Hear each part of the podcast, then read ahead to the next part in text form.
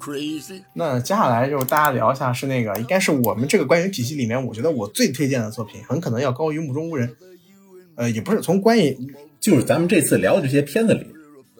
对这些片子里吧，它动漫评分是属于聊片应该是最高的。呃，片子的话，就是这个影电影的话，它是最高的，动漫七点九，《目中无人》七点七点七点一，《三艺术家》七点五。那《三艺术家》，我觉得这个片它嗯不如《目中无人》，是吧？就也不是就看起来的快感不如《目中无人》。嗯嗯，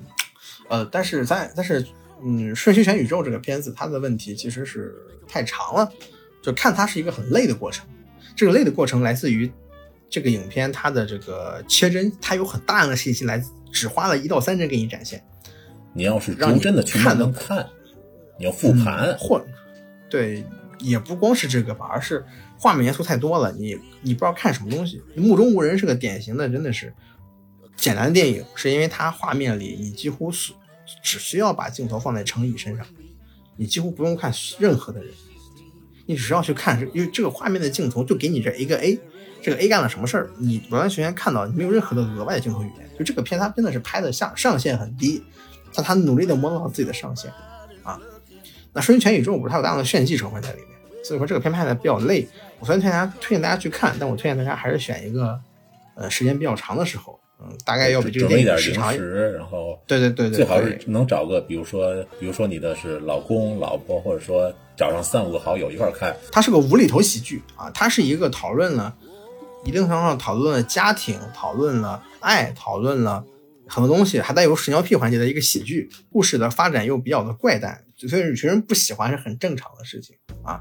我也不知道我们听众喜不喜欢，但是对我来说，我还是很喜欢这个剧的。这个片子的，哪怕这个片子，这个片子我在复盘的时候，我也发现它大量的缺点，像目中无人一样，所以这个片子我又为他写了台本啊，我觉得它值得啊，所以说我们就开始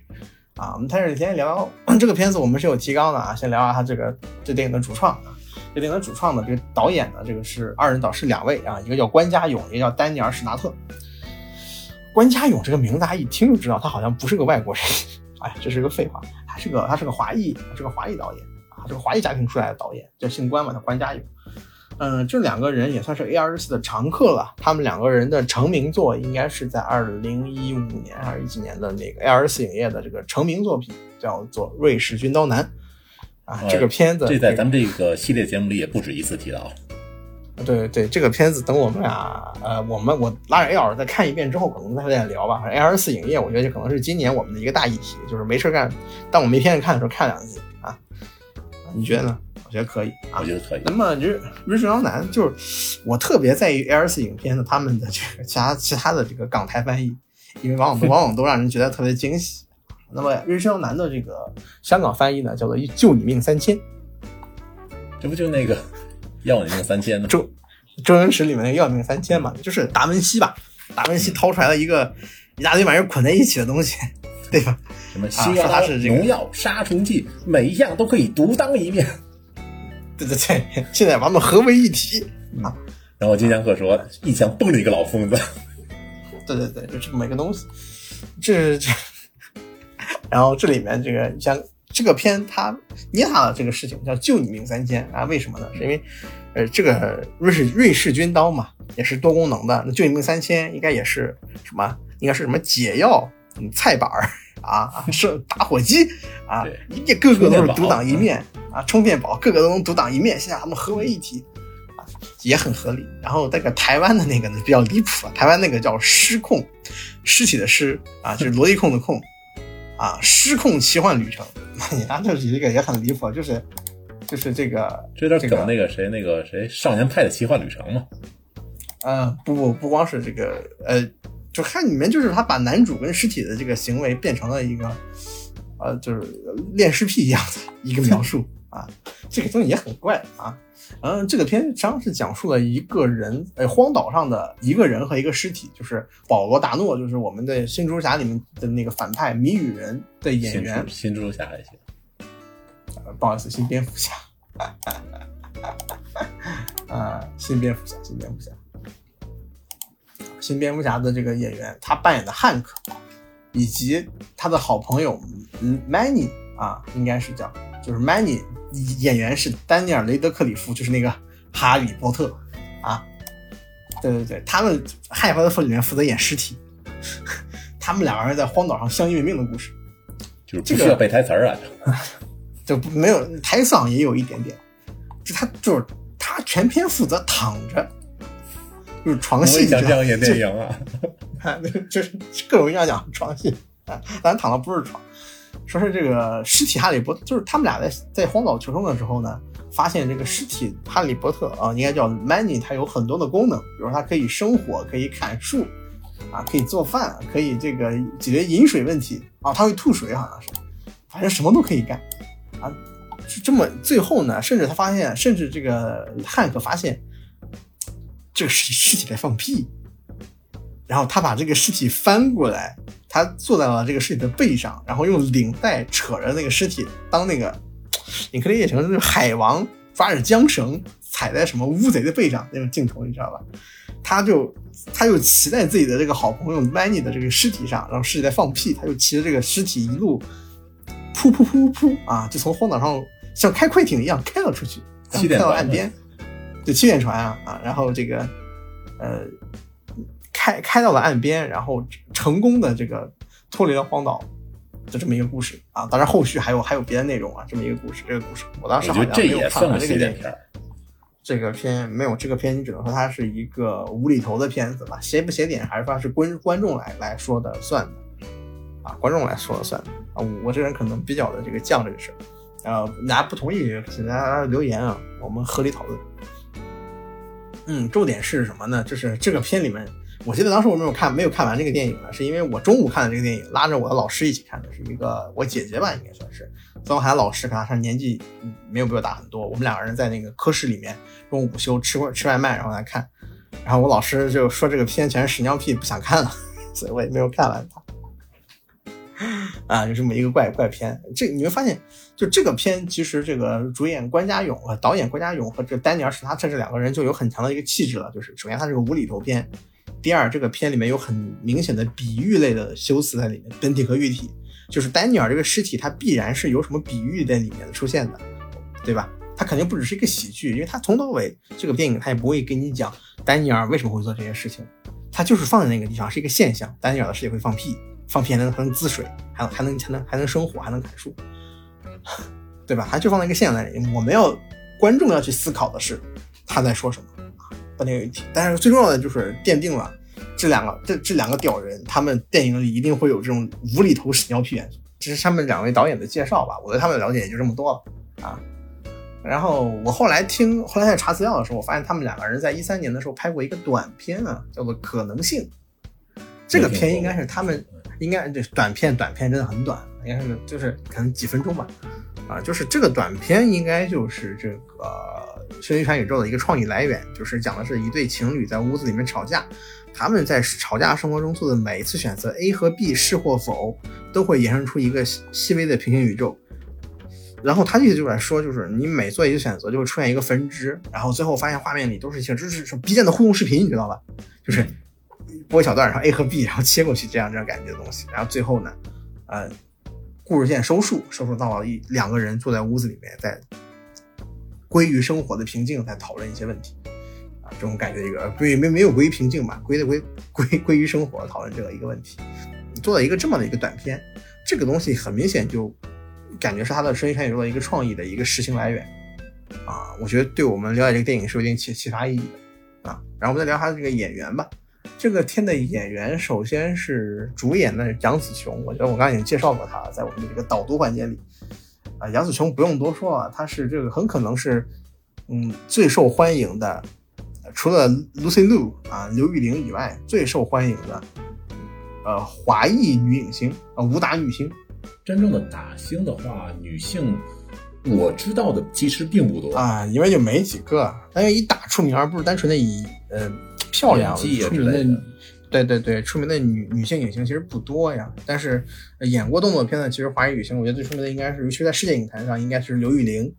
啊。这个对，应该是刘玉玲啊，Lucy Liu，金黄色的皮肤啊，这么一个和她了啊，这两个人，哎，分别是这个卧虎藏龙和那个血翼娇娃和杀死比尔嘛啊啊对，然后就可以说是选他是选的特别选着的一个角色。我觉得选他比选嗯其他人，比如说刘玉玲，我觉得要选的好得多，就真的是选着了。我觉得找到比他更好的人去拍这个电影。然后女儿的演员叫徐伟伦啊，徐伟伦这个人在词条里是一个同名词，另外一个人是台湾女演员，是演《流星花园》那个啊，肯定不是她，而是那个 一个一个美国演员啊，叫徐伟伦，年龄上也对不上，年龄上对不强。然后这个徐伟伦呢，之前拍过一些情景喜剧啊，也是扮演中国人了，嗯，最近的一次电影其实是《上戏》，在《上戏》里面扮演一个配角啊。比不用说完吧啊，呃，这这应该是他少数为数不多的扮演的主演的角色，这个电影了。嗯，其他的我也不太了解。这个女演员确实是属于那种长得怎么说，她肯定不是以漂亮取胜的女演员嘛。但我觉得她看起来要比上期那个女主那跟猴一样的那个人顺眼的多啊，对我要顺眼的多啊。最后就是这个这个爸爸啊，这个扮演的家庭里爸爸这个角色，这个威猛的这个角色啊，叫主演员是关继武。我觉得这个演员长得挺帅的，就长得很很儒雅，尤其是他在那个电影电影里面，后面不有一副一个王家卫的那个世界里面啊，王家卫的那个世界里面的时候？登场之后，抽真的巨，抽真世界里面就长得特别的帅，就是一股的温和儒雅的性，就是他显得文质彬彬，嗯，显得很文气，就是。呃，这个演员本来他应该是对标成龙，或者想让成龙来演的，或者他有一些成龙元素在里面。而且这种也确实，这个演员鼻子也大，穿的也像成龙，但是他需要比成龙看起来怎么说呢？成龙他很难拍出那种很温和，成龙可能会拍出那种温和老大哥的感觉，可他真的很难拍拍出那种文质彬彬的那种弱者形象，因为他不够温柔，他只能叫温和，但他就拍出来了。我觉得这个关继武这个演员找的说实话找的非常的好，那这个演员。我看他很眼熟，但是我又不知道他是谁，然后我就查了一下，一查不查不知道，查吓一跳啊！这个演员他是个童星成名，他是个越南裔，他扮演过谁呢？啊，我我有很喜欢的一个系列叫《夺宝奇兵》系列啊，因为我觉得伊安娜琼斯对，在《夺宝奇兵二》里面，这个而且《夺宝奇兵二》讲述的故事是这个我们的伊利亚琼斯博士跟上牌黑帮做交易，然后。然后那个上海上海黑帮拿到他们想要的那个努尔哈赤的骨灰以后呢，卸磨杀驴，要把要呃要把伊利亚琼斯博士呢当场击杀。此时出现了一个小孩啊，也是个越南小孩，中国小孩，叫做呃剧里面叫做鬼豆丁啊，听起来跟鬼行部一样，叫鬼豆丁啊，呃。救了他们俩，救了这个博士。后来这个伊安娜琼斯博士，后来伊安娜琼斯、鬼豆丁，还有他们在上海怎么说呢？拐拐走了也好，拉走了这个，是你可以也成，就相当于帮女郎一样。就伊安娜琼斯每一部都会有一个穷女郎，好奇怪，因为有一部就会有一个特，就会有一个特别漂亮的女演员啊。这里面叫应该叫叫叫黛丽还是叫什么 girly 的一个女演员，他们三个人的奇幻冒险。其中这鬼豆丁呢，主要负责聪明，主要负责聪明才智，你知道吗？就是。古灵精怪，非常讨人喜欢啊！所以说这个是个精灵小，是个是是是个小机灵鬼啊啊！他算是幼年出道，当时很受当时的一些大导演的欢迎啊，就是喜欢，觉得孩子未来可期啊啊！他确实是后来也不错啊，这个后来还动作戏出道，演过一些华人片，在之后呢，他到他是相当于在动作戏上有天赋，去当了这个动作戏的替身演员。啊，最出名的应该是这个两千年的《X X 战警》，他里面不知道担演过谁的这个动作演员，但他同时也是这个片的动作指导。他是一个也是很有才华的人，后来好像应该是逐渐的淡出来一线制作。啊，这个人还有一部片子我很喜欢，但是我们待会儿再细说。啊，他应该是好莱坞影圈里面的华人制作者里面一个挺出名的角色。他后来不干了，我私自怀疑可能还是这个华人。华人影视影影影视工作室里的华裔，他很可能在这个工作里面还受到一些排挤吧，我怀疑是这样，怀疑是这样。然后这个据说呢，他为什么长相成龙，是因为这个片最早是想让是想设计主角为男性，由成龙来演，杨紫琼负责演他的老婆，但后来发现这个这个故事更适合由女性视角出发来写一个母子母女和解的故事，所以说呢，就把主主角从。嗯，成龙那个位置的男主，而给杨紫琼这个位置的女配变成了女主，而成龙就怎么称也挺贵的吧，反正就换成了关机关机舞啊。我觉得换的也是神来之笔啊，换的也比成龙要好一些。因为就是说这个电影原来可能叫爹的多元宇宙。对，啊、对，啊，对，这个片的这个英文译名叫这个不是英文译名，这个片的这个港译叫，呃，还是台译的，叫《妈的全宇宙》啊啊，不是《妈的多元宇宙》啊，对，也很怪啊。然后再就是这个，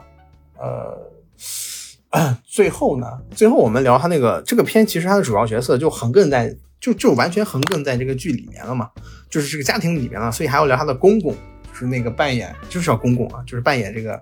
杨紫琼杨紫琼呃伊芙琳的这个父父亲的这个角色，是这个类似于说这个老古板。那么这个公公他这个这个演员真的很牛逼，这个演员是个老戏骨了。这个演员你打开他的豆瓣列表，你会发现这个演员他的最受欢迎的五部作品是什么？《生活大爆炸》，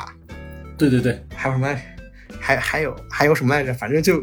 就特别离谱，你知道吗？就是他参加过大量的情景戏 Sheldon 去那个中餐馆儿，就就应该是第一季还是第二季的剧情嘛？就是说 Sheldon 觉得自己的那个陈皮鸡丁里面那个陈皮味儿不对，然后就想去跟那个老板理论，然后他就一边学中文嘛，然后最后一个场景就是那个什么老板那个这里没有六丁脚踏车，让老板 让老板就拿那中文说什么快走快走，打给图打什么赶紧报警。然后擦擦干净鼻涕，快走快走！对对对对对老要就是文 no sad go away 啊！就就他常年负责演这个这个中国老头啊，他就就是他唐人街或者华人街的那里的对对对中国人，啊，就主要还主要演厨子。他嗯他我印象里的一个一个是什么呢？是是这个一个很印象很深的点，就是我在去年看过一部非常经典的片子啊，叫做这个呃《妖魔大闹唐人街》。你还有这爱好。这个是当时我也不知道为什么，我当时好像在搜，不是这个这个这个片啊，这个片我觉得你不可不尝啊，因为这个片的导演是约翰卡彭特。约翰卡彭特这个人他有多牛逼呢？啊，这个人是恐怖电影大师，这个人拍过的这个出名的片是《月光光心慌慌啊，然后他拍》了啊，《唐人街大战》那妖魔大战。这妖魔大战，嗯，那对对对，就是就是就这就就不用说了吧，这个人，这是这个啊这个人还拍过我非常非常牛逼的这个克苏鲁题材电影《天魔回魂》啊，应该应该啊对，还有我特别我这个人这个人这么这个人拍过几部我认为最棒的克苏鲁风格恐怖电影，《天魔回魂》《站立的黑洞》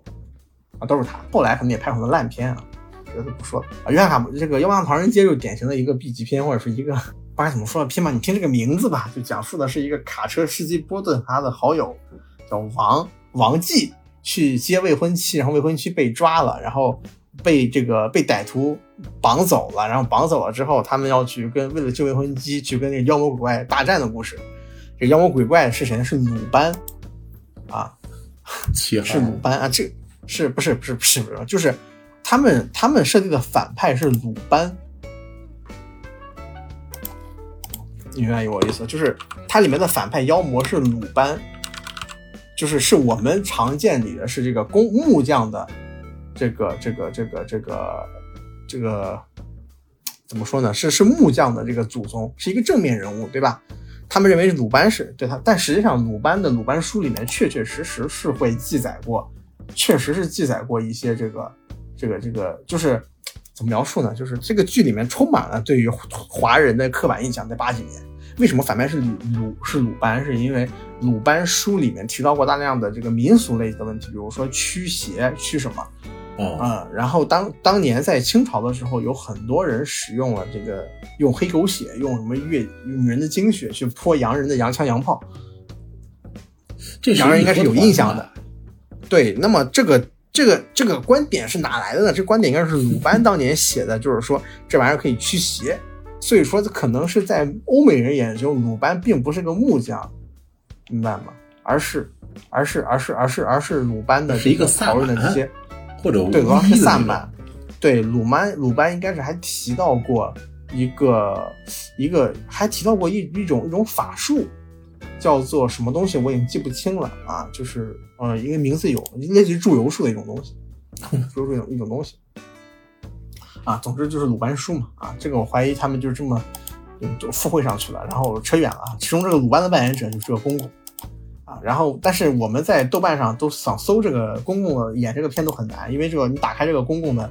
这个瑞这个这个这个这个怎么说呢？打开他的这个豆瓣的这个列表吧，作品吧，你会发现就怎么说呢？太牛逼了，以至于说啊，这公公的演员叫吴汉章啊，忘记说了，这个吴汉章的履历真的是太太好了，以至于说你 都会被他那些优秀作品所拦。比如说他他他配音过，他是个优秀的配音演员，他配音过《功夫熊猫》《忍者神龟》，他还配音过《成龙历险记》，他应该是他好像他他好像配的是那个老爹。老爹肯定是啊，对，肯定是老爹，肯定是老爹、啊！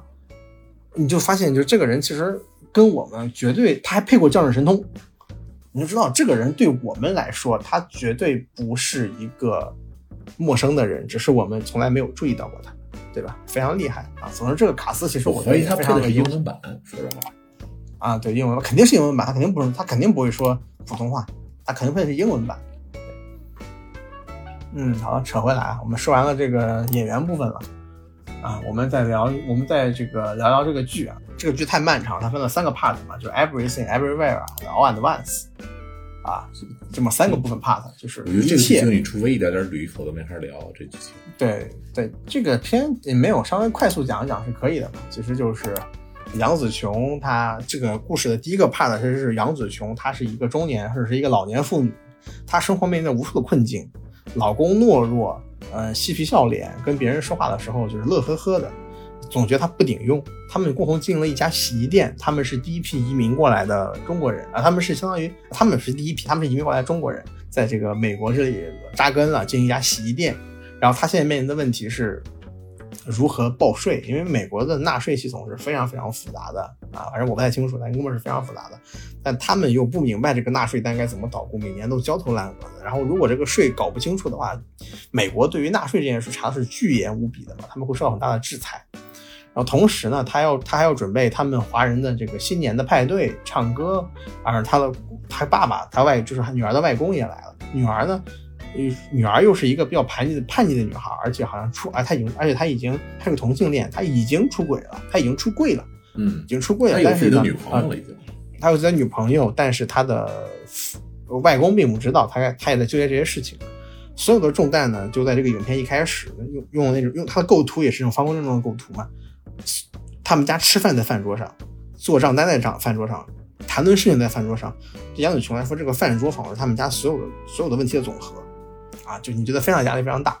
然后他们呃，结果他们在一家人去纳税的呃纳税局去国税局那边去纳税去交那纳税单的时候呢，异变突生，她老公好像突然在那个电梯里变了个人一样嘛，对鬼上身了一样，当时鬼上身一样嘛，突然神色一变，然后教给了女主一些办法，让她去什么什么地方，然后戴上一个耳机，然后女主突然惊讶的发现自己好像精神分裂了一样，一半在办公在办公桌门前面前听那个纳税员在叨逼叨，另一边呢就仿佛是在另外一个平行宇宙里面躲在一个房间里头，跟自己的这个仿佛是在跟自己这个变了个样的老公啊，变得变得果断勇敢的老公呢在聊天。老公给他讲，你是一个救世主，我们在被一个东一个叫什么什么楚巴卡的一个就是名字非常怪的一个人，他这个他是个破坏王，他在破坏多元宇宙，我们在寻找能拯救这个世界的人，应该就是你了啊。然后现在他那个楚巴卡还没来，还没来你宇宙，我们需要你拯救这个世界。为什么为什么选择你？是因为你你是你的平行宇宙里最烂的那个人。然后你和楚巴卡还有什么关系啊？就这个样子。从此由此展开出来了一个世界观，就是他们可以通过佩戴那种辅助的耳机来进行平行世界的一个沟通啊。如何触发平行世界的办法呢？就是他们通过测算做一些小概率的事件，概率越怪，他们就可以连接越古怪的世界，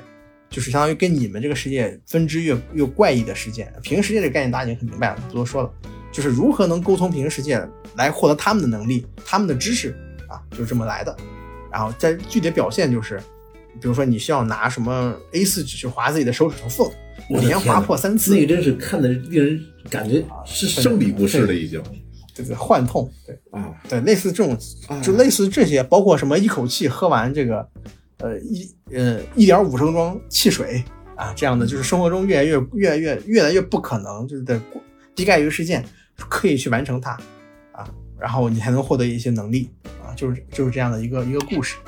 啊，这么一个设定吧。嗯，接下来就是呃怎么说呢？反派就是那个楚巴卡的人过来抓他，信徒就是那群信仰了楚巴卡可以破坏平宇宙来获得救赎的人来追杀女主，然后那个老公啊、就是呃名字也叫威蒙威蒙的过来就是呃应该说是呃叫阿尔法宇宙，就开发了平行世界技术的这个那个世界的那个威蒙的就负责来救他啊。然后中间还有一段就是在国税局里面的这个打戏，他面对保安他就使用了他先啃了一段口红啊，然后这应该瑞唇膏嘛，应该也是个低概率事件嘛，因为常人不会吃这个东西，他就相当于成龙附身了，被一个动作戏演员附身了，然后就是打了一段特别成龙的打戏，非常的非常非常的好看啊。对，然后之后就是他们一家人们往往逃离，逃离的过程中又被追杀，这个楼被封住了，然后此时楚巴卡降临到他女儿身上，然后才发现啊，这个他的女儿就是楚巴卡的在平行宇宙的一个分身之一，然后原来就是原来这个事情是这样，在阿尔法宇宙里，嗯，杨紫琼是科学家啊，这个女儿还是他的女儿，然后他他在不断的苛责自己的女儿获得平行世界的能力，最后他女儿被逼疯掉了，他死去了，他女儿被逼疯掉了，他女儿疯狂了之后，同时连接了所有平行宇宙，然后开始了一种这个自我毁灭和和毁灭这个世界啊这么一个故事。之后的这个 Everything 和 Everywhere 相当于就是杨紫琼为视角，他们在做一些打戏啊，如何应对女儿的追杀，如何应对这个他女儿上下的追杀，我这不太好捋了嘛。然后之后发现他们的公公就他父亲也不对，在阿尔法宇宙的这个杨子琼的父亲也附身到了自己的父，也附身到这个宇宙的这个杨子琼的父亲身上，并且准备要枪杀还没有被完全附身的这个自己自己的孙女啊外孙女。然后杨子琼跟自己的父亲产生了争执和纠葛，呃，新的打戏、新的争端就出现了，里面就包括什么，呃，我觉得包括什么，他学会了各种奇怪的技能，比如他们被绑起来，他去学那个用脚去去够东西的那个技能，脚比手灵活啊，因为因为他穿越到平行宇宙世界，那个就是平行宇宙世界里的人，他们的手是香肠，啊，对，是香肠对是香肠，是香肠，根本就没法动。所以说这个世界里的人，他们其实灵巧的是他们的脚趾头。啊，他就学会了那个能力，就是用他的脚趾头去开锁呀，开什么跑出去，然后就变成打星去打别人。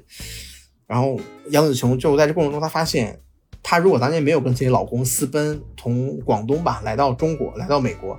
那么她接下来会有很多的故事，比如说她会不小心刺瞎了双眼，然后成为了一个绝代歌妓，因为只一个眼睛瞎了之后，她就可以，她就只能专注于别的事情，或者是她又歌妓吧，就是京剧演员。呃。京剧演员吧，就是名角吧，歌姬，名角，名角，歌姬，对，呃，如而且他还有后面会被小混混追，小小混混这个，还或者他也可能被小混混来怎么说呢骚扰，然后被一个白毛的女人，就是相当于救了下来，白头发的白眉那种角色。白眉，对我觉得这也杀死比尔的致敬，这也是典型的欧美人的刻板印象，就中国人武术家的这种师傅一定是个头发什么全是白的人。你发现这个剧其实很有，他那个演员明显很年轻，那个白头发的女演员，对，很年轻，可他就让让他来当他的师傅。我觉得这个片里面有大量的就是所这种刻板印象，就跟就跟那个 Uncle Roger 是一样的，就是你刻板印象到了极致，这个事儿是一个反刻板印象了。他要找一个看起来特别年轻的演员去演一个老人，为什么？就是因为他在讽刺这种刻板印象，就是师傅必须是眉毛胡子都是白的人才能当师傅啊。然后杨紫琼就是上山学习武，下山之后呢，也没当也没有也没有去行侠仗义，而去演了这个动作星女演员啊。然后这个女演员的桥段里面有大量的都是杨紫琼本人实际上当影当影星的那种，就是走红地毯的这个。就是这个镜头，就是他真实经历的故事。对对，至于是之之前的那些是镜头截下来的，还是说为了电影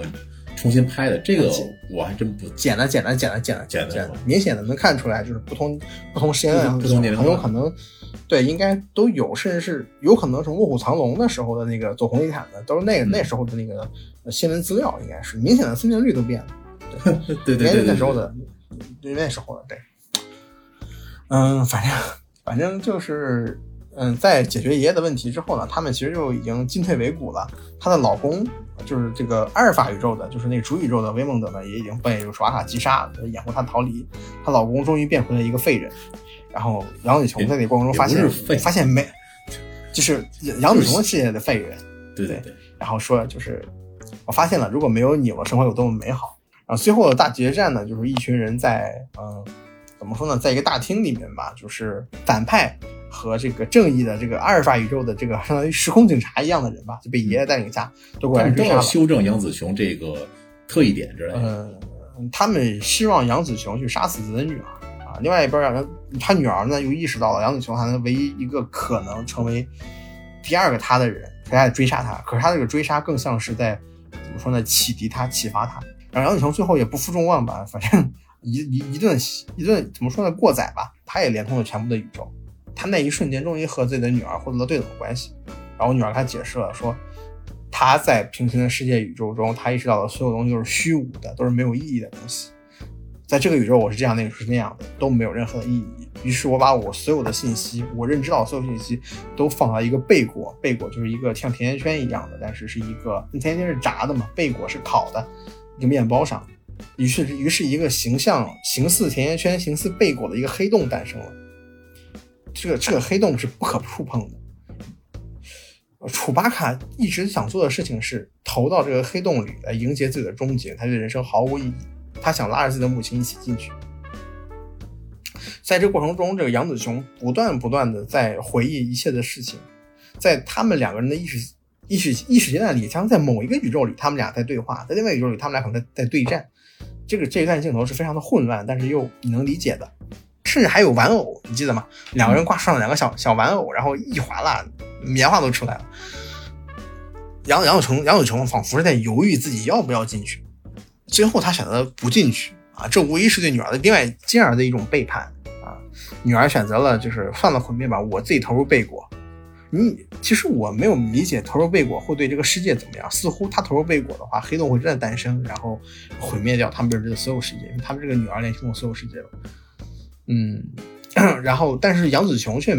却没有选择，她在选择了拒绝以后，选择制止自己的女儿，然后她就，嗯，这个剧里面居然有个小元素，是一个戴着眼睛，就一个怎么就以前我们看小贺卡那种一个塑料片儿，里面是个小黑点儿，是个眼睛的那种那个小小部件，杨伟雄掏出个那个眼睛小部件，摁到了自己的头上，啊，然后像二郎神一样三只眼。其实那个就是贝果的这个反色嘛。对，它是那个东西实际上是贝果的反色，就是贝果是中间是虚无的白色的，中边是是黑色的，旁边是黑色的，而那个眼睛是中间是黑色的，而周围是虚无的白色，它刚好从形状来说填充了贝果的这个内心，让它一切都变得有且存为实际的存在。贴上了眼球了之后，杨紫琼也确确实实，她好像获得一些新的感知和能力，她逐步的去怎么说呢？就是去，当她面临的是所有人在开枪的时候，她可以制止子弹。然后他遇到的每一个敌人，他都可以用一些办法去满足他们内心的渴望和需求，让他们放下屠刀立地成佛。啊，其中就有一个男的，就是终于正面自己 S M 的这个性癖。最后的就是变成了两个女儿和母亲之间的，呃，女儿和母亲之间的对决。这个时候杨紫琼特别有，杨紫琼双手在空中交叉，然后画了个圆，感觉是要放波了。然后突然手一摊开，做出拥抱的姿势。然后女儿完全很抗拒，一个推开母亲要进去，啊，变成拉变成一个拉锯战，啊，最后的过程就是，呃，其实这个过程其实就是变成了一个拉锯战，你很难去描述吧，大家可以去看原片，就是杨紫琼在对自己的女儿说我我爱你的时候，女儿其实并不领情，她说为什么你非要来爱我？这个世界上你为什么非要黏着我不可？杨紫琼说对啊，我他妈凭什么要连着你不可？世界上那么多大，你到哪里都可以去，为什么我非要黏着你呢？但我就是要黏着你，因为你是我女儿，我爱你啊！这么一个东西，大概这个台词内容吧，可能比较复复杂，也可能说的不太对，大家可以看一下片来着，我记得不太清楚。女儿最后跟他以某种方式达成了和解，这里我先不剧透了。嗯，最后这个故事结束了，就是女儿终于直面了很多东西，比如自己的出柜，世界的危机好像解除了，这事情结束。啊，这个故事从头到尾充斥着一种这个很怪的感觉，就我很难去描述，因为它里面有。人变身的方式也很怪，对吧？女儿的妆容也很怪，女儿杀死人的方式也很怪，比如把人变成炫彩小纸片儿，比如说使用两根 dick 去橡皮 dick 去抽打别人，把人抽晕，就是这一切的那个双双手剑嘛，对，那种感觉。双刀，双刀，双刀，双刀。在那个，如果大家玩过那个《黑道圣徒》的话，那个东西叫做爽歪歪。啊，黑道圣徒里面，对如果大家说就是玩过的话，啊，对，反正这个片，这个片我们聊哪里有趣吧？叶老师，你你说说你这个片哪里觉得有趣？提到这个多元宇宙，不是提到这个瞬息全宇宙这个片子，它的关键词是平行宇宙或者说多元宇宙。提到它，就不得不去提一下当时同期上映的一部院线电影，叫做《奇异博士二：疯狂的多元宇宙》。我觉得就这个关键词来讲，我觉得我我打一个比喻啊，如果说这个瞬息全宇宙是一辆跑车的话，那么很明显，《奇异博士二》那第二部就是疯狂多元宇宙，是相当于就我来说的话，我觉得它可能是一辆自行车，然后他们两个的状态是什么呢？就是说一辆自行车被绑到了一辆超跑的后边，然后呢，超跑给油以后呢，自行车就自在后边咣啷咣啷咣啷，就是一路要散鞭架一尸是吧。对对对你说，的你说的不是这个，不是火车头拖着拖着那个蓝那个鹰蓝鹰。在地上在地上跑吗？对吧？正确的这个超跑者杀人方法。就是觉得他们两个在讲述他们的关键词多元宇宙的时候，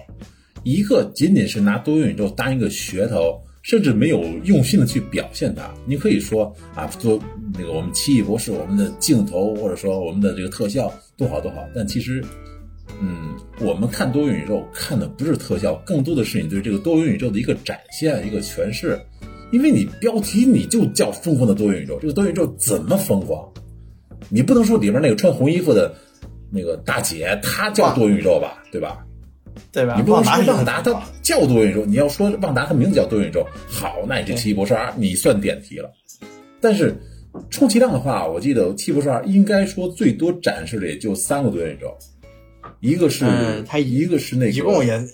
一共就俩奇异博士，对，然后他最后穿越的时候，跟那个美国小姐的时候穿越的时候，可能经历了一段，就好像那个那种就是蜘蛛侠的那种感觉，一瞬间一帧一帧对对对，都展现了一小部分。但问题是，这样的镜头太普通了，在多元宇宙里已经是吧审美疲劳了吧？就是呃就是你看到也太挺有意思的。少了。我们要看的是更多的，不是说你一个光照会，你们大家手拉手排队送，这个就叫多元宇宙怎么样才会怎么样？拉倒，别来这套！你不会拍，你就是不会拍，都不说你这电影这质量怎么样，但是这个瞬息全宇宙的，它真的就是展现了多元宇宙不同的人生，甚至一些不同的发展方向。比如说他们在最后的决战的时候，说实话，他们最终决战是我原本以为《奇异博士二》最终决战会展现的样子，就是说我们每跟你打一招，然后有一个宇宙的变化，或者说一个宇宙受到了波动之类的。然后他的这个多元宇宙就全那个瞬息全宇宙，他的最后确实是做到这一点。母女最后有一场打戏嘛，然后她每一次出招，每一次被击中，每一次击中对方，她都会转换成另外一个世界、另外一身衣服，甚至另外一个场景，有完全不同的一些演员去做他是们那可能都不是。人，对，嗯，他们做的就就是相当的细致，是我真正想看到真正的什么叫多元宇宙。就是在不变中，就在在在在改变中有不变的内容，但是他们不变的内容做的也有变化，然后不有变化的内容里也有不变的东西，就是做的特别的好。对，这是我们想要的。嗯，而且他们最后的这个是，或者说解决心结儿也好，或者说大家敞开心扉也好，它不只是你一个世界的主角是这样，包括到最后的话是有那个打星的杨子雄，打星的伊芙琳，还有是一个王，好像就是那个王家卫版，最后她和嗯并没有结婚的那个她的老公，然后如何对自己的人生去说这个事儿。还有是对那那他在另外一个厨师版，说是什么叫浣熊厨师，还是那个那个原片我浣熊就事实上是六乙鼠王吧，嗯。是，就是改他们那边熊。对，如何把他们的这个心结，说是让一个那个是依靠那个浣熊那个厨师如何摆脱出来啊？甭管最后那个浣熊救没救出来吧？咱们俩就救浣熊吧，然后就我扛着你，你扛着我，我也不明白你俩一起跑不是更快吗？就 没什么道理，就无厘头嘛。嗯，对吧就是说，包括还有咱们刚才说的那个，就是香肠是欧宇宙，它是和那嗯个，就是他在那个，就是他这个世界里的那个会计的那个那个坐班的那个是，对对，税务员查他们税的是个反派，对对对，他们俩是一对儿，是同性恋，对，嗯，他们两个如何是解开心结儿？原来的话，最开始杨子雄是抗拒也好，是离开也好，然后他们俩最后走到一起。他解决的不是一个宇宙的问题，他是所有的宇宙都能达到一个，就是达到一个和解，他都有一个结局。他他在解决自己的问题，他不是说我管一个人不管了，没有，他每个世界他有的问题，他都在努力解决。对，不是说在他在努力的宇宙里你捣乱，或者说是破坏它，或者是因为打斗，我想把这世界弄得一团糟，然后你走了，他不是这么不负责任的。对他对科幻观念，就是我们现在平行宇宙这个概念已经真的不新鲜了。对，真的不新鲜了。就是不是说你放出来就很好了，而是你需要去更好的去表现它，在这个怎么说呢？就是如何旧瓶装新酒。对，对吧？如何如何如何玩出花来？那这里这个说实话，这个多元宇宙其实玩的就很好。是多元宇宙就远远要比这个 漫威这种真的是陈词滥调要强太多了，强太多了。对而且他在每一个影视宇宙里，他都他表现的宇宙，他都会很用心。比如说有一个宇宙里没有生命，那其实伊芙琳和她女儿只是两个石头而已。嗯，但两个石头也有对白，对白是打打在字幕上的，就是那种一行一行字，女儿怎么怎么着。然后最后是什么？最后是伊芙琳以一种他在贴上眼球之后，他突然突然就获得了某种奇怪的像那种能力一样，他突然那个石头上长了俩眼儿。然后这个石头就开始向着自己的女女儿的时候雇佣过去，然后女儿的石头发现我操你能动，我操我也跑，两个石头就咕噜咕噜咕噜滚，就就开始往那就雇佣开了，就就是很都是很有意思的。包括它里面那个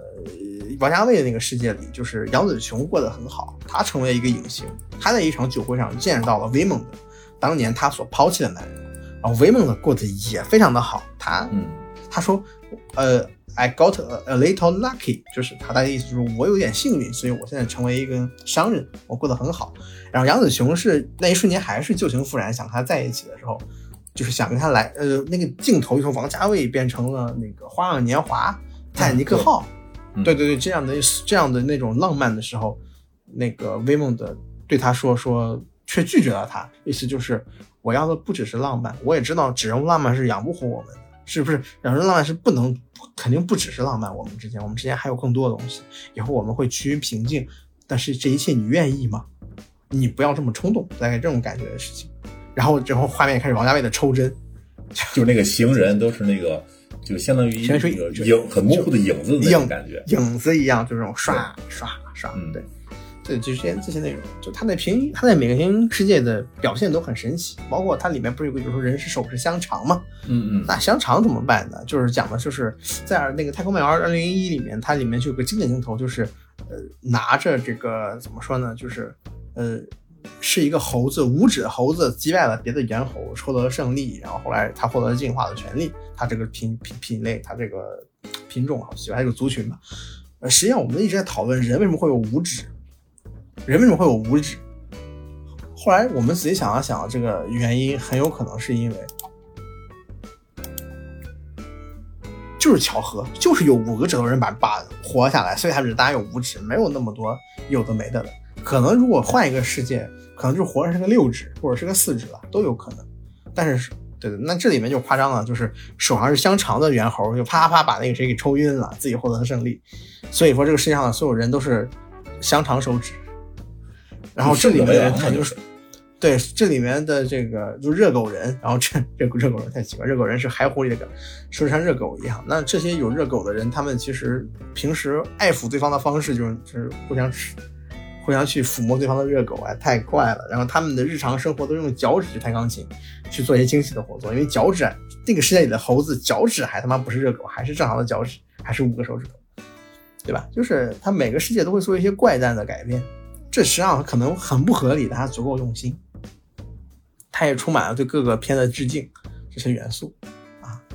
包然后它的打戏也非常的神奇。它这个打戏也太神奇了，太神奇了。比如说它里面的人想变强，或者说变异人他们超能力的获得，都是需要某做一些很怪诞的事情。里面一些怪诞的事情，比如说他们就需要用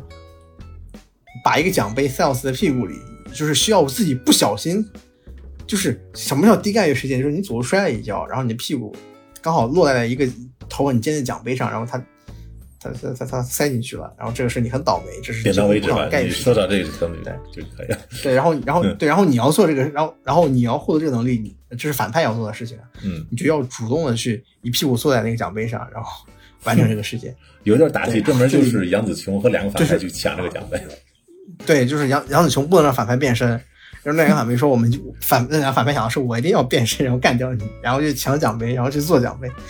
然后有一个光头反派就成。成功做到这个奖杯，然后和杨子雄对打了一会儿，发现另外一个反派也找到了一个东西，插了进对去。对对，对，就是说说屎尿屁笑话，你知道吗？就是明显屎尿屁笑话，就是它有用吗？它没有用，反正就让你看得很开心啊，就这种东西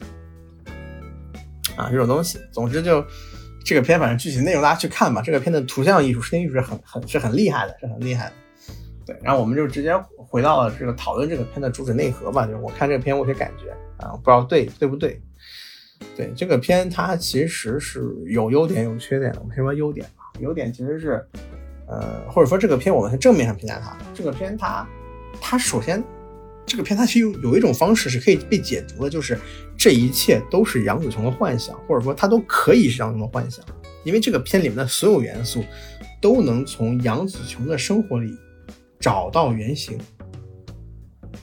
比如说，比如说那个伞，那个老公伞，老公那把小雨伞上面有贝果。对，然后比如说，比如说那个对华人的刻板印象是什么？是功夫片女，是唱戏的戏剧，是美食家，是厨师，包括他女儿的穿着，一些很后现代的拼接风格。一开始还是猫王登场，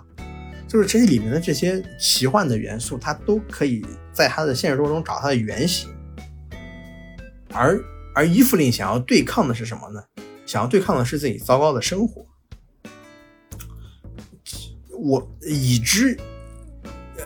这个世界的伊芙琳是所有世界伊芙琳过得最惨的伊芙琳，这是她丈夫她说的。但是她其实也没有那么惨，她起码是有家庭有事业的，对吧？她只是被生活重担压垮了，但是有很多可能她肯定肯定有过得比她更差劲的，对不对？我是这么觉得。而而这一切，她阿尔法宇宙的威猛的对他说：“你是这样的一个人。”更像是杨紫琼对自己说：“我是世界上最惨的人。如果我没有做那些选择的话，会怎么样？”这个我们常常也会想：如果我高考选择题答对了，我现在高考加几分？我上了一本，我会怎么怎么样？如果我好好学习的话，我现在上了清华，我会怎么怎么样？如果我如果和当年我女朋友没分手的话，会怎么怎么样？对，会怎么都会去想，我会不会过得更幸福？我现在人生的我意现在是不是。嗯，就我现在是不是过得如此糟糕？我是不是只要改一件事就过得这么好？我觉得所有人都会有。这平行宇宙对他来说就是对抗他糟糕现实的一种安慰剂，对吧？他都可以这个样子，因为对他来说，我如果是动作影星会怎么样？很很美好，对吧？因为因为在这个平行宇宙事件开始之前，这个世界是很正常的，不，而在这个事，而在这个平行宇宙开始之后呢，在平行宇宙里世界里会出现什么呢？你被小混混打了之后，你可以你会被一个白头发的这个武林高手救下来，这种超现实主义的这种这种这种这种这种这种这种剧情，你知道吗？它只限于在平行宇宙之后才出现。所以说，这一切仿佛让你成了幻想。这是一个选项，就是或者说，它平行宇宙所代指的是什么？是一些更美好的想象，更美好的未来。甚至它可以不是你的幻想，不是你的，不是你的未来。就比如说你的电视上你看到了一个人，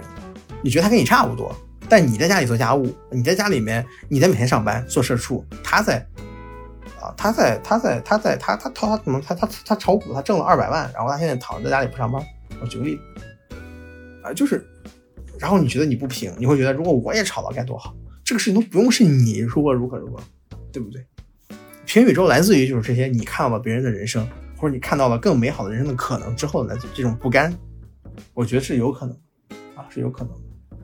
那那这是一种可能解读呀，我觉得是有道理的啊。但这个这样解读的话，这个片就会陷入到一些些的困境里，它会我们会浪费很多素材，所以我们现在这个解读我们就放在这里了。大家如果感兴趣赞同的话，大家可以看原片之后看会不会觉得是种可能性。呃，稍微聊回来这个片吧，聊一下片本身啊，嗯。关于这个片的这个拍摄来说，其实它我们有一个片，其实是我内心我觉得绕不开的片子，是由李连杰主演的一部平宇宙片，叫做叫做平宇宙超级英雄片，叫做这个《宇宙通缉令》。The One 嘛，，The One，对他的动作指导就是关继武，就是这个威猛子的父亲，就是是扮演威猛子的这个人啊，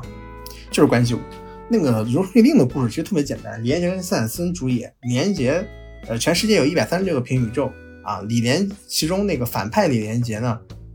在自己的他是一个他是一个时空警察，他是个警察，他在自己某一次过程中不小心杀死了一个这个平行宇宙的自己的这个同素异形体，你可以理解成就是一个一个罪犯自己，然后这个罪犯自己杀死他了之后呢，他发现自己变强了，你可以理解成就是一百三十六个宇宙他们共用的一份力量啊。然后你每杀死一个人，分母变少了，你会获得更多的部分。然后他因此产生了邪念，他就开始追杀这个每一个平行宇宙里的自己，然后获得更强烈。他最后也变成了超人啊！这个超人也没有那么超人，就是超级速度、超级力量啊！但是也也也就那样吧。那时候那时候想象力，超英雄的想象力，那时候没有超英片，没有超英片，他的想象力会更高一些。它是一部很早的片子了，里面对于超级英雄的这个超级英雄具有超级力量、超速度人的打斗的表现能力是非常好的，我觉得是具有很创时代意义的。但这个片的片，这个片好像最后是没没没亏也没挣，所以说后续就没有投资了，比较可惜。那个片是一个，就是说最后就是呃，好李连杰也在变强嘛，因为相当于有人帮他杀了自己的分母，跟坏李连杰呃一个人用八卦，一个人用形意，这么一个对抗的故事。这个故事，这种这种是典型的正邪之分啊，就是平行宇宙加超级英雄，当然那种不是英雄，超平平行宇宙加超级力量 power 的一个比较。那么在作为奇异博士里，那就不用说了，也是超英片。那么这个片它是不是超英片呢？这个片我觉得带有很强的超英气质，因为这个片首先它是一个世界性的，它是一个世界系的片子，就是整个宇宙的存亡，全宇宙的存亡都关系在你一个杨紫琼身上，你对不对对？这就是超级英雄嘛？这个这就是矛盾如此之简单的一个表现，对不对啊？然后这个超英的特点嘛，比如说这个，呃，拍摄了一大使用了大量的这个特效，但我觉得也不怪超英嘛，这个片也有一些嘛。那么超英，然后这个片里面的叙事危机也变成了一些那种关卡式的构造，就是对杨紫琼来说，就是你要先战胜呃反反派的邪教徒。再战胜自己父亲带来的士兵啊，就是警察，就是最后再把两边都干掉。对对对，最后再去跟自己的女儿然后和解。这种关卡性质，即除了和解那一步以外，前面的部分无非就是游戏关卡式的推进。你放在这个呃蜘蛛侠里面，可能就是干掉绿魔，干掉绿魔，再干小绿魔，对吧？我们都知道超英雄不会输，我们都知道他们会赢。我们有这样一个期待情况下，我们只是考察怎么会赢。这个事情本身是毫无风险的，对吧？第三点，绝大部分超英电影都是这个感觉。对，第三点就是这个复杂人性的这个角色消失了。这个超英的特点有没有呢？呃，人们都扁平化，这个事情其实我觉得还好，还好。这个片其实这点还好。威蒙德的这个两个角色虽然有些有一些向导的成分在里面，但是本身这个角色挖掘的也是很好的。就是他威蒙德是一个什么样的脾气？他其实，在我们的观念里，儒雅和蔼。呃，这个幽默啊，凡事能好好说话，其实是个不错的人。但是我们有觉就会觉得他憋屈，就是这个人他是个好人，可是他并不能满足我们的要求。这个人其实还是比较立体的，他其实代表了我们就是要求是开始发生了变化啊，所以我觉得他其实也不错。这一点我就觉得他没有很很大的犯这个毛病。最后一点其实是这个玩梗，就是你已经没有在复述，你没有在创作新的流行文化元素了，而是你在。引用、复述其他的文化元素，就说的玩梗和致敬，这个东西所谓的彩蛋，所谓的那些什么，在我们很多电影里都见到过，比如《头号玩家》，嗯，其实都有这样的东西，对吧？但是，呃，全全宇宙里其实这个东西特别的多，比如说王家卫的，比如说 那个叫库里克的，都有啊。但是我觉得这个东西，你要允许一部电影它是这样做的。他确实这样做可能会没有再往前开拓什么，在这个角度上来说，但是这个片他在阐述平行宇宙的这个观感上来说，他已经往前推开了一个一个新的一步了。不要这么苛刻，所以这个片它应该是具备一定超级英雄气质的非超英的片子，因为最后解决超英问题呢，也不因为战斗，而是去表达自己的核心观点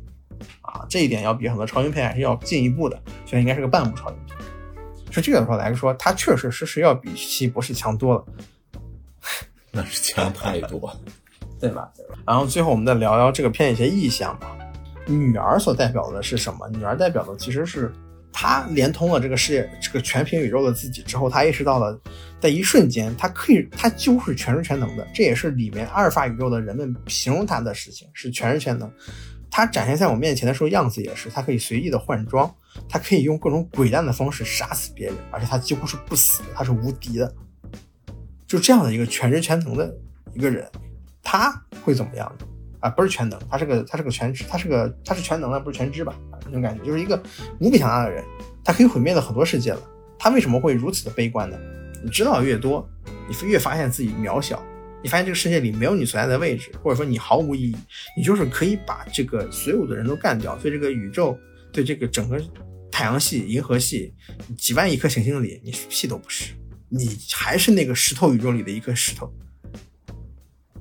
而且你还在不断的接受来自于无数平宇宙的无数信息，已经无比的疲惫了。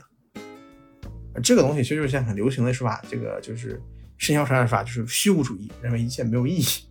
啊，没有意义。其实每个人多少都会有这些情况啊，比如说你觉得这个努力没有必要啊，对吧？你觉得巴拉巴拉巴拉的，反正就是你不想再去很实在的去感受一些东西了，多少有点摆，你知道吧？它就实际上是一种虚无主义的一种一种概念。年轻人嘛，尤其年轻人在在就我们以前的老人可能很非常不了解我们现在年轻人有很多看法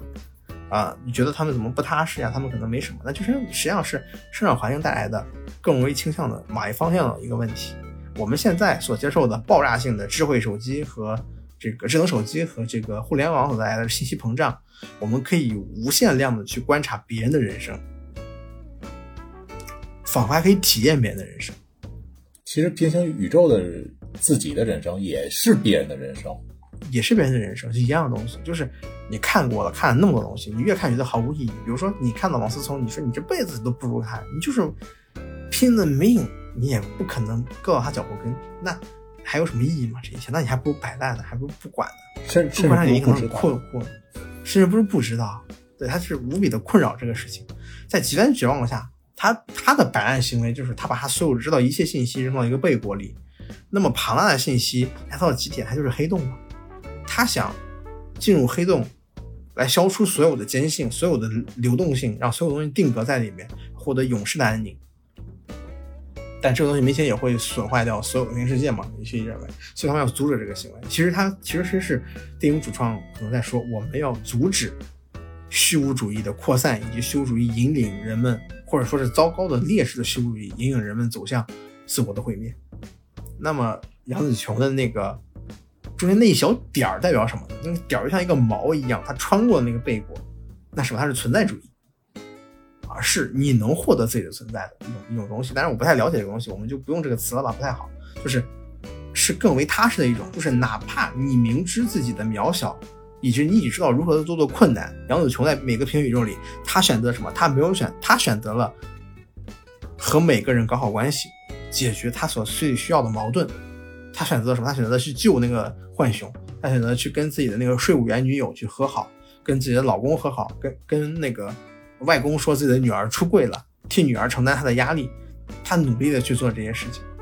那么她为什么可以做这件事情？那个这个影片里，杨紫琼咋说？那是因为爱。但是如果这个电影到此为止，只是在说爱可以拯救一切，好像又太 太平淡了。所以接下来，呃，对很很多人也因此不满这个电影，他们认为就爱是不能拯救一切。问题是，在我看来，你如果爱不能拯救一切，那什么可以呢？或者说，如果爱都不能给予你力量，让你去拯救你所是热爱的这一切，或者你所需要这一切，那么什么可以呢？但是爱不只是一种能量，爱是一种锚点，就是因为后来杨子，因为因为后来杨子琼。单纯的表达出爱意之后，他女儿是拒绝的。他哪怕跟自己的外公，替跟女儿的外公说了女儿已经出柜了，女儿也不领情，仓皇的逃走了。他为什么？他抗拒。他女儿当时是很抗拒的。他说：“你为什么要对我好？”他看到了自己的母亲，他的这种无私奉献，就是他，他反而害怕了。他问：“为什么对我这样？”杨子秋说：“对啊，为什么要对你这样？世界这么大，我哪想去哪都可以，我为什么非要黏着你在你身边为你做这些事情？那是因为。”有一些爱，它是没有原因的，它就是一种天然存在的那个东西。就好比说，人活着就像要吃饭一样，你喜欢一个人，你可能也没有什么很大的道理，你你母就像母亲，大部分母亲疼爱自己的孩子，她也是没有道理的，天然的。你捧着那孩子一瞬间，你的荷尔蒙分泌，你的激素分泌，你的情感发生了波动，你知道他是你身上掉下一块肉，你就愿意为他付出一切，这是很很多人会说的话。我没有孩子，我不知道，我暂且引用一下，啊，就是这样的一些内容。爱帮你找到了是什么？找到了可能不是理由，他可能给你一些动力，他给了你什么？给了一个你活着的意义。你从虚无主义那种就是我活着毫无意义中摆脱出来，就好比说你怎么说呢？就是你你意识到一百年以后你就会死了，那也就是说我现在干什么一百年以后我都不知道了，那我活着干嘛呢？然后你醒过来发现，我操，激战三零发售了，他妈先玩游戏再说，玩游戏也有钱买，先买先买钱去。我怀疑你在讽刺我。你这其实你对极限的爱，其实也是你的维持生活的一个锚点。所以这个电影到最后，它其实我觉得给了一个不是结局的结局，就是因为母亲给予了你的爱，然后女儿选择了接受这个爱意，让让爱赋予了自己的一个定义，就是我愿意去爱我的家人来获得我的意义，让一切得到和解。但本身不是不是爱拯救了他，而是他自己拯救了他。他拯救的方式是。通过这么一个工具来给一个自己一个定义，但是实际上啊，实际上，呃，这个，呃，为什么这个电影它可能还有一些肤浅的元素，在于，我觉得可能在于，你用一个简单的单词 love 去涵盖这一切，很让人误会，因为实际上所有的真挚的感情，甚至很多些负面的感情，比如说恨意，都能赋予一个人存在的意义，就，就它实际上是肯定的是某一些情感。可以拯救一些人内心的空洞，这可以是单纯的男女之情、父女父子之情、家庭之情、对社会的奉献之情，我觉得都是有可能。只是这个电影它没有再做到这一步啊，起码我这么理解的话是做到这一步。我觉得这个电影还差这么一些意思啊，但是他也绝不到别人说什么老套，我觉得不老套。我觉得你你想怎么样去拯救这个故事呢？一个电影你让他给你答案吗？他不用给你答案，他给你问题就很足够你去思考了。而且这个电影给了你答案，你就会去做吗？你也不会去做，对不对？也不一定会去做，对吧？啊，然后这个片还有其他的缺点，比如说这个什么一些怎么说呢？玩梗元素过多啊，但我觉得都无伤大雅啊。还我还看到有人说，它里面不有一个那个流星锤狗女士嘛？就是一个养狗的女人拿自己的狗当流星锤去甩那个杨子琼，有人说是我看了受不了，但我觉得这这连地狱笑话都不算，好吧？这就是简单的。傻逼，对吧？搞笑，无厘头，啊，这都没什么事儿。所以这个片我觉得还挺好的，挺好。我刚看完这个片的时候，我就做个海报，我说这个是爱可以拯救一切。等我真的要做这个节目的时候，我回去看这个，再看这个片的时候，跳着看的时候，我发现这个问题不是爱拯救了一切，它实际上是爱是在这过程中也是一个元素或者一个概念而已，它不完全是，并不完全是。所以说，我觉得可能海报重新做。反正差不多，那么这个推荐节目到到此为止，祝大家观影愉快。嗯，好，谢谢大家收听。啊，对，看要是累。